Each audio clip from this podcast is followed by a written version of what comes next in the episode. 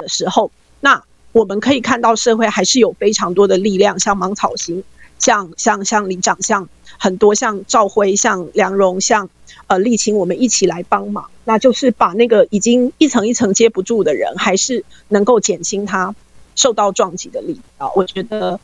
嗯。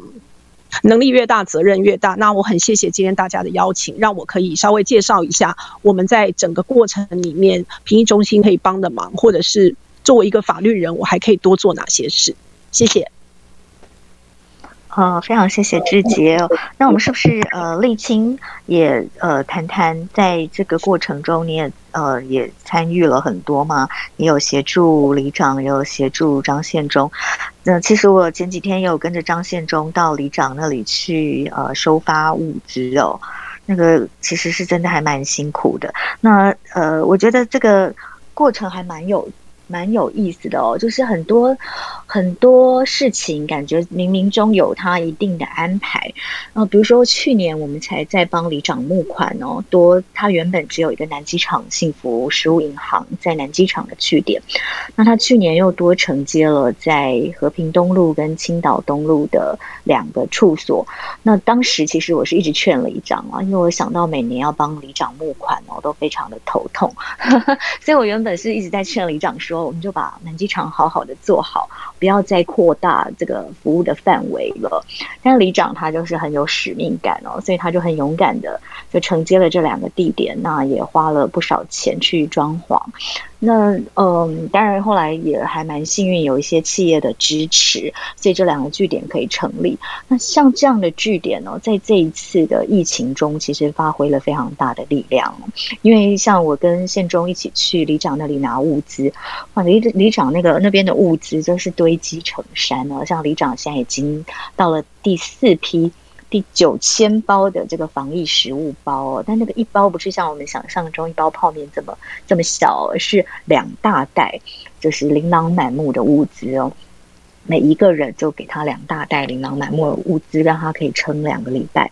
那里长那里有九千份，所以如果不是当初呃去承接了一个这么大范围的土地，然后来作为这个食物银行的共享园区，这次大概也没有能量哦。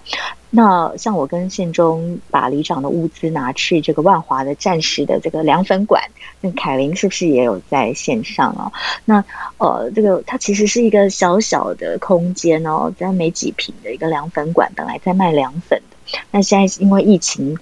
呃，万华很多店家都关门了，那这个凯琳也关了，也关门，但是就很慷慨的提供他的店面。作为这个万华的好几个社服单位存放物资的地方，它小小一个地方就塞满了各种的物资哦，所以他就必须要很快的请大家就是赶快来把物资搬走、领走去发放给需要的人。那这个，所以里长，我我记得那天前前天跟县中是拿了从里长里面拿了一百三十份哦，就已经把凯琳的这个凉粉馆已经塞满了。所以，呃，是不是那个沥青也可以谈谈你在这次疫情中的一些观察？那我觉得这些就是一些呃因缘哦，就是所以我刚刚一开头说这个超超前部署哦，像里长的这个空间，其实在就是以事后诸葛来说，也是一种超前部署了。那沥青你的观察呢？我的观察是，这一次疫情有一些值得我们称赞，也有一些值得悲哀的。啊，你 我们先讲好的，值得称赞的地方，比如说我们在极短的时间，呃，这些组织本身就有合作，并且本身的信任值是够的。呃，举个例的话，我举个最简单的例子，像我之前有没有有一些组织，它像募物资是非常困难的。除了像无家者，无家者有他有团体之外，有一些团体，他可能要向对外面劝募的时候，他不知道怎么去做，但是他确实会新增个案服务。我想我们刚刚有提到说，就是当我们的三级还要不要再延续的时候，哦，里长会保持说最好应应该要开，那是因为有一个原因是很多人会撑不下去。现在像里长求助的人比例越来越大增，这有两个客观因素。第一个是我们在五月十几号的时候，我记得是五一五的时候就已经呃双北就已经要三级，好，五月十五号的时候记得是双北三级，那到。五月十九号的时候，全国三级，五月二十五的时候延长到呃六月六月六号、六月六月七号，那现在是六月二十。那这段时间其实很多人会从有钱到没有钱，所以像这个时候他们要求助是很困难。李长他非常厉害一点是他的里面信任他，愿意求助。我们这些 NGO 能服务的其实极限也就是你愿意找到我们，你可以找到我们，你能找到我们。那我们其实如果你没有先建立信任和联系的话，就会在这一段里面被忘掉。或者是会制造出更多悲剧。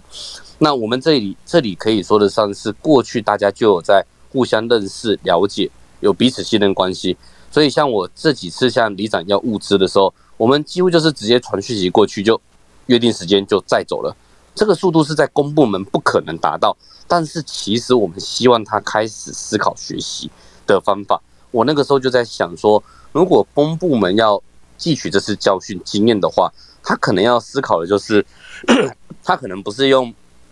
比如说打一通电话或传个讯息就拿，他可能是让每个单位先上报需求，每个里先向呃一个特定的单位对口，或用一个表单先告诉大家有什么需求，再精准募集。我完全不会有人说像刚刚呃天下副总编他其实很客气说看我脸书没有，我自己知道一件事情是自己能做的事情比不上里长，比不上县中。我也不是第一线的社工，我也没有疫苗，那他们也不希望我去第一线发。那这个疫情是我们前所未有，我们没有遇过像这种形态的。过去如果参与所谓的呃急难的问题，或者是要做社会救助，比如说我们要做志工要做好事的时候，志工是越多越好。你如果带人来，大家有钱出钱有力出力，可以解决很多麻烦，可以让大家在看的时候凝聚共识，可以传承经验，可以在观摩学习的里面大家彼此成长。可是这次不行，这次你的能力可以说是没有办法太多。好，我们就面对了完全新形态的挑战，你只能用过去认识、已经熟识的人际网络，然后来开始服务。像如果是信任足够，我有跟里长要过一号奶粉，那个是得单亲妈妈照顾孩子和和自己母亲、父亲的。可是他们是受污名化群体，是酒店公关经济和酒店公关。简单来说，就是他们是做八大的。那这个疫情期间他们其实是没有能力工作。如果他们现在去找任何有关工作，那都是更可怕的、更直接性性接触之类的，那会进得很困难。那我们能接的就是像这种，或者是及时求援。我想现在应该要看到的是，我们民间可以做到这样。有的时候悲哀点就在于政府可能没有想到这一些，他没有预先想到我们这一点，而且可能反应速度不够。哦，像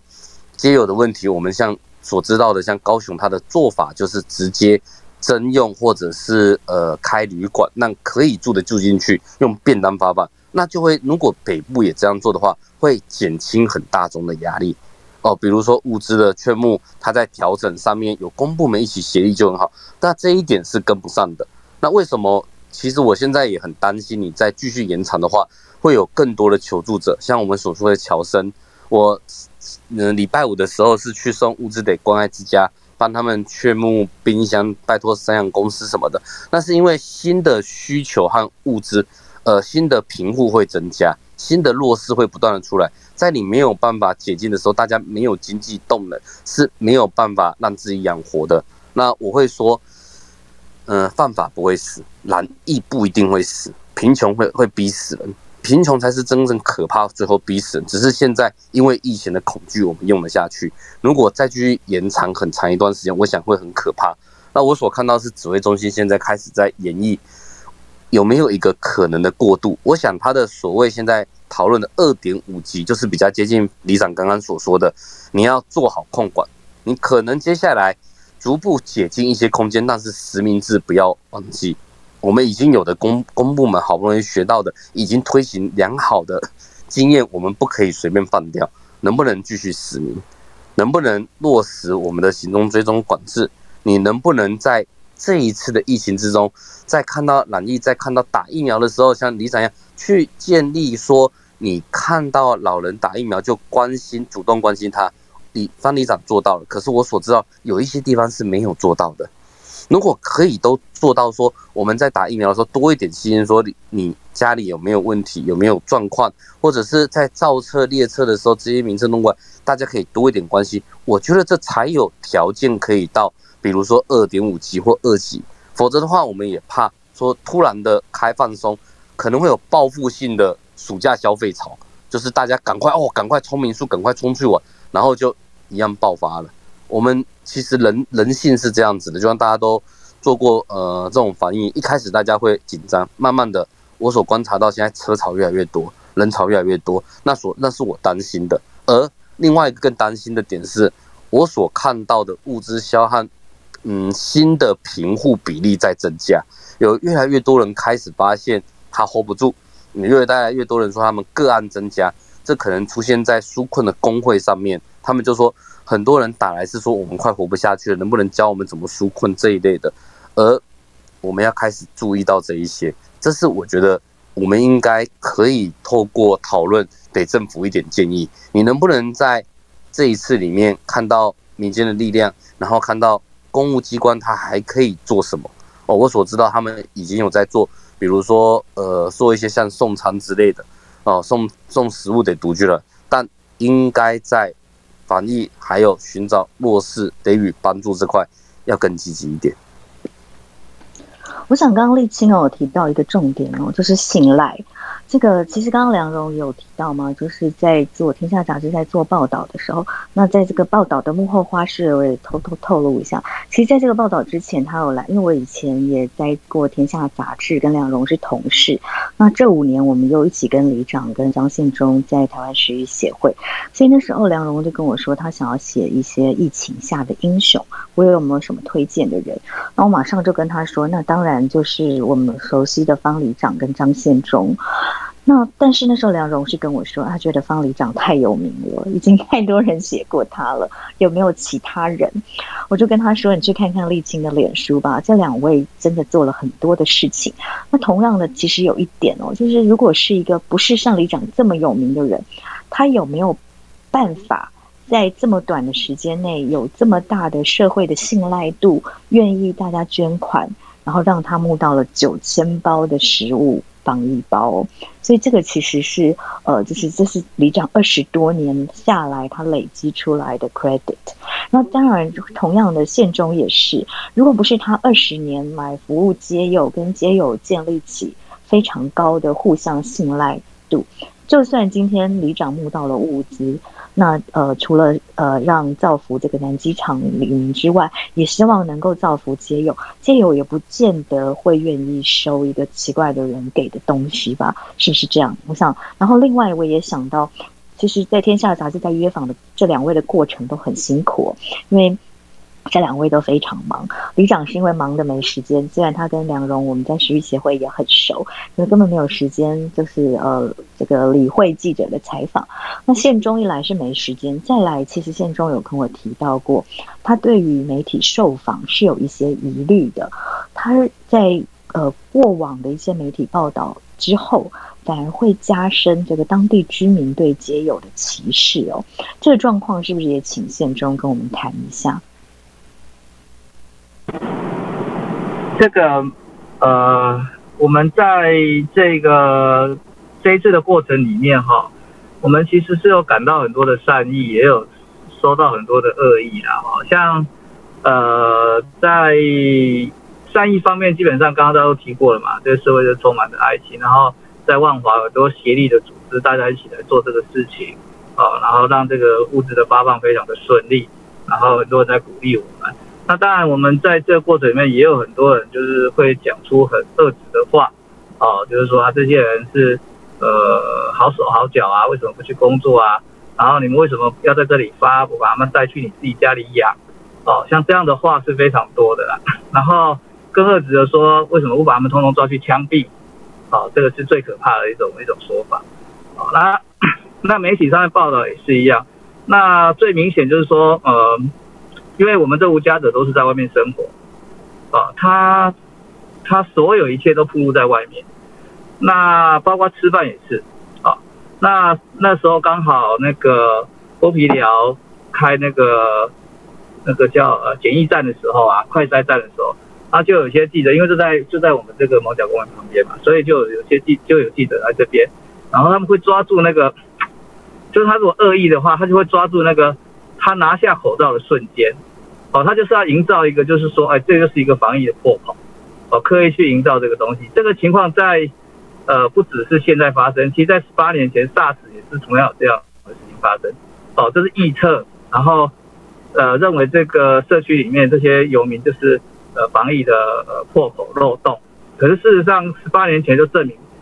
就不是这个样子。那现在呢，现在也是基本上也没有太大的问题。可是这个东西就是会加深这个民众的疑虑。那好在是说这样的报道的一个趋势哦，它没有蔓延下去。当我蔓延下去变成一个很强的舆论的时候，声量变大的时候，那呃可能就会造成一个比较不利的一个一个状况。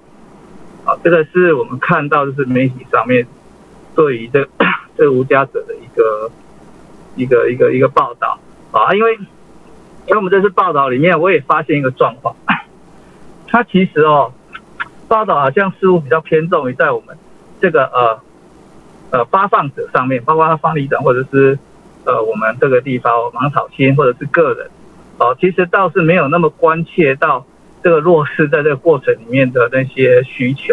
那其实我们一直希望谈这个，可是媒体也不太爱谈这个，他们都设定好主题啊，他跟我们谈，哦，所以其实有些我是不太爱跟他们谈的这个样子，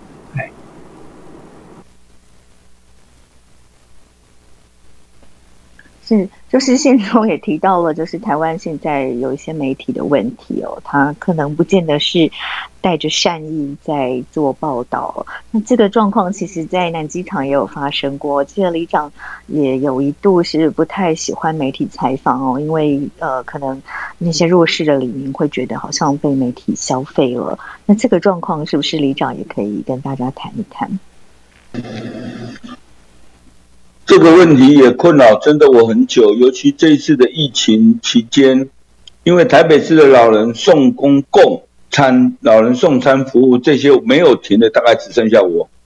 所以媒体都会一直跟我讲，方局长，我可不可以去跟着你拍到老人家里，老人在吃你的便当的画面？我没有一个答应，我说我我可以答应的地方就是。你可以拍到我的，我骑摩托车出去送餐，我开车出去送餐，我的志工骑摩托车去去拿餐，这个可以啊。你不要把我拍到老人家里去吃我的便当。我觉得我我做这些事情真的不是为了给媒体拍，我只是想说，这些长辈真的需要被照顾，我愿意做这个事。那。你要拍，那是你公司的要求，我不会答应，所以我我我这方面我是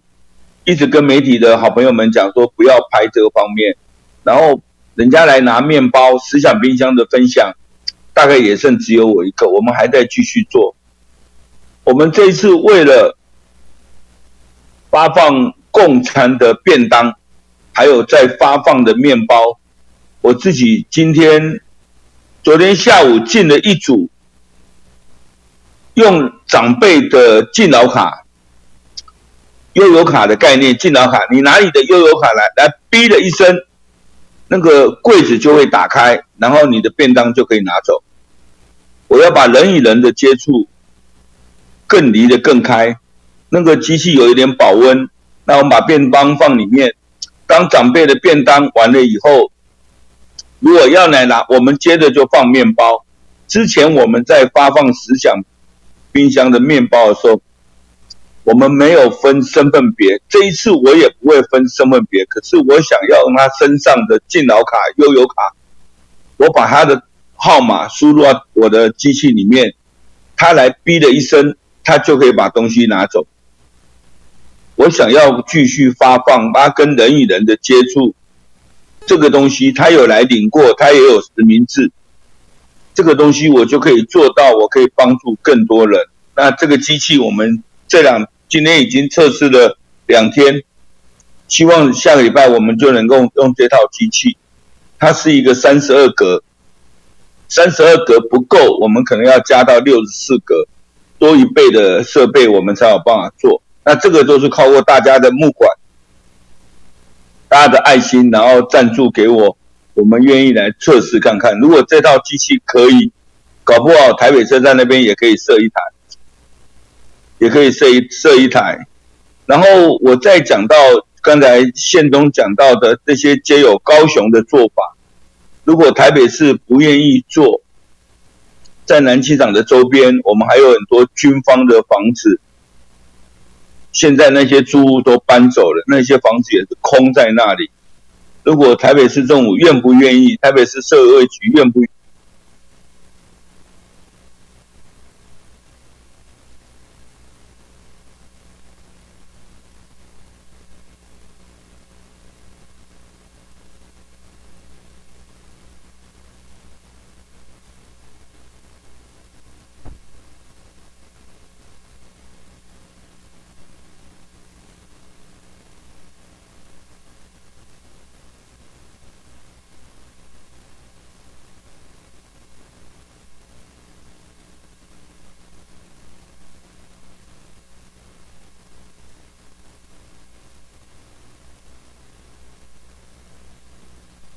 真在很早九十五年的时候，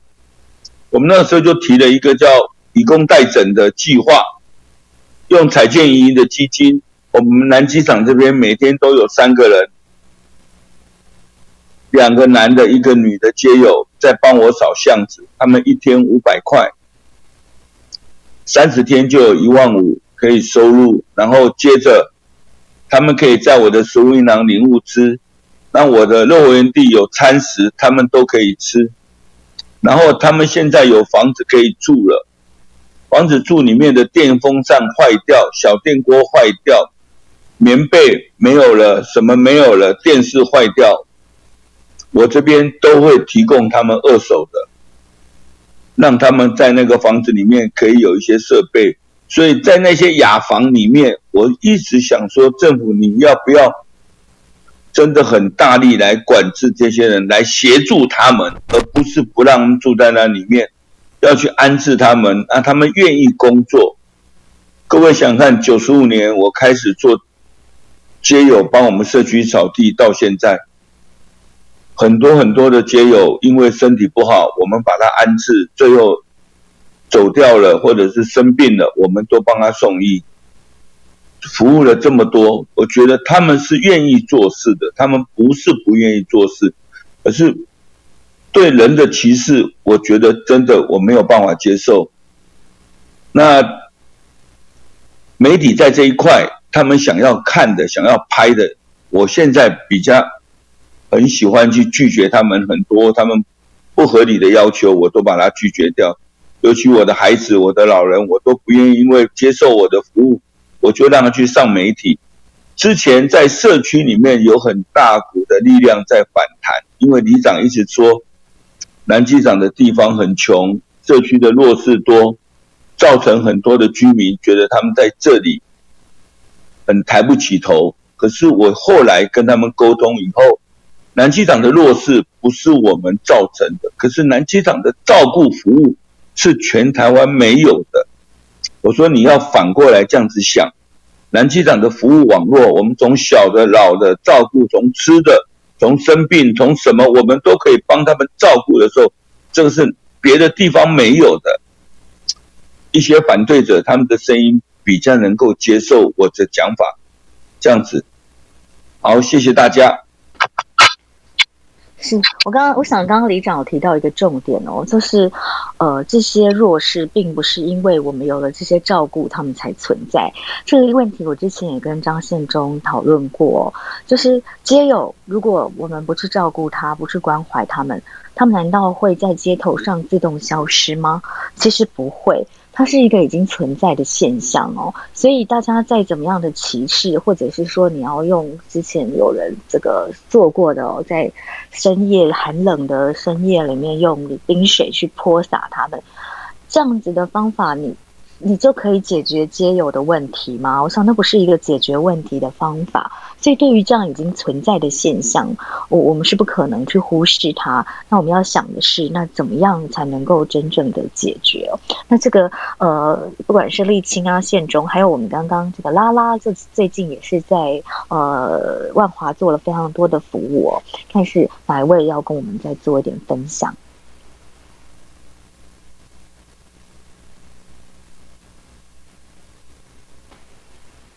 那我们是不是先请拉拉，呃，来也来谈谈？Hello，大家好。那是这边的，哎，听得到吗？不好意思，因为我现在是用麦。可以。哦，好，不好意思。那因为这一次，呃，先讲一下我背景，我我是也是在南机场出生跟长大的，然后一直到后来大学之后才离开，应该说在就业之后才会才那时候才搬离南机场这边。然后其实那时候在发生疫情的时候，其实我那时候因为我的工作本来就是会到处在各个现场那边跑来跑去，那时候也没有太多的注意。一直到沥青是跟我同问说，那一开始说资源的方面要去怎么去做做协调跟那个安排的时候，就是说他们想要问我可不可以调度到一些资源资源。那我记得那时候他给我的一些名单，呃，应该说物资需求的时候，就觉得很夸张。你怎么怎么时间协会只要这么一些？后来我想说，那我来帮忙，我们来帮忙处理就好。后来我跟一位呃帕克斯节目的一个主持叫茶余饭后的，我们就去协助这个物资的张罗。然后然后当天的时候，我们就去那时候还有跟着那个百位他们去台北车站的街头的街上，我们去做一些物资发放的观察。后来发现他们有。慢慢的有缺少一些资源，然后那时候还有提到，就像社福站的一些关闭，社会局社福站的一些关闭，然后可能资源上有一些缺呃不足的地方，然后就慢慢的去协助在凉粉凉粉博这边去调度资源的一些技术，然后这这其实也看得到民间协助的力量，像。功德山、法鼓山，他们这边的话，一直到有需求，需要需要一些帮忙的时候，他们就开始去张罗他们的一些信众，他们那边协助张罗到很多像呃夏天最缺乏像水资源啊，还有像即食品的一些供应。然后记得那时候好像凉粉他那时候一度把那个物资站给挤爆了，就是很多的大量的八宝粥啊、防疫的物资。还有高酒乳、饼干、即食品的一些加入，去做一个供应。那其实慢慢的到最后，其实供应的人数真的是也逐渐的变多。那可是还是有心说，慢慢的各个单位的彼此之间的联系跟协调，也都可以去加入。那真的是大家的发声，真的有有做到这个成，还有他的努力，才可以办到这件事。那能不能更好？其实我我也希望说，因为那时候他们是说要很多人要采访啊，英雄啊这些之类。其实像我会觉得，认识这场疫情之下，其实不应该有英雄，因为有英雄的时候，其实都是相对伴随着无数的一些牺牲者，才会出现这些英雄。那你像我的工作，主要是在死亡现场的一些清理跟打扫。那不可讳言，我我们这次这这一个月也接到了。一些有关于蓝毅在家里面孤独的死去的人的一个委托，跟之后我们进去一个打扫的服务。那你看到这些环境跟这些场景，你会觉得他们这些本来是应该有的救的，本来应该会去不应该去面临这样的现象，可是却因为可能某些人的疏失或遗漏，而导致这种情况的发生。这不。那这些问题谁到底才是这疫情底下真正的一些牺牲者？那我们又付出多大的一些成本与代价啊？大概先讲到这边。谢谢拉拉哦，刚刚提到的这个现场看到的状况，就是确实还是让人很感伤。那我们看到那个凉粉。呃凯琳也已经上来了，那个凉粉非常慷慨哦。我们刚刚提到，他把他的凉粉馆作为万华的这个物资的集散地之一。这位那个凯琳也跟我们分享一下你最近看到的一些状况。